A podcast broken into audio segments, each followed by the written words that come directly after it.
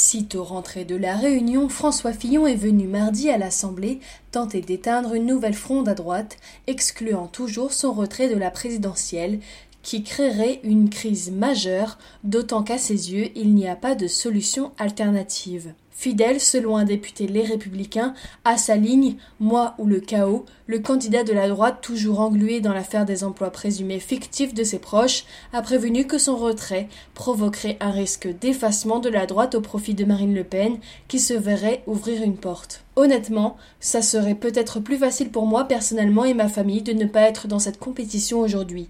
Cette décision, de rester, je l'ai prise je ne reviendrai pas dessus, a dit le vainqueur de la primaire de la droite. Il répondait ainsi à une vingtaine de parlementaires, notamment sarkozystes, comme Georges Fenech, Alain Guest, Claude Guasguen ou Sébastien Huyghe, qui, lors d'un dîner la veille, avaient constaté leur impossibilité de faire campagne face aux dégâts provoqués par le Penelope Gate et réclamé la tenue d'un bureau politique pour débattre d'un plan B. Ce n'est pas je ne sais quelle instance du parti qui va décider du candidat à l'élection présidentielle. Il y a eu une primaire et m'étant entretenu avec les principaux candidats, notamment Nicolas Sarkozy et Alain Juppé, j'ai constaté qu'il n'y avait pas de solution alternative, a lancé M. Fillon.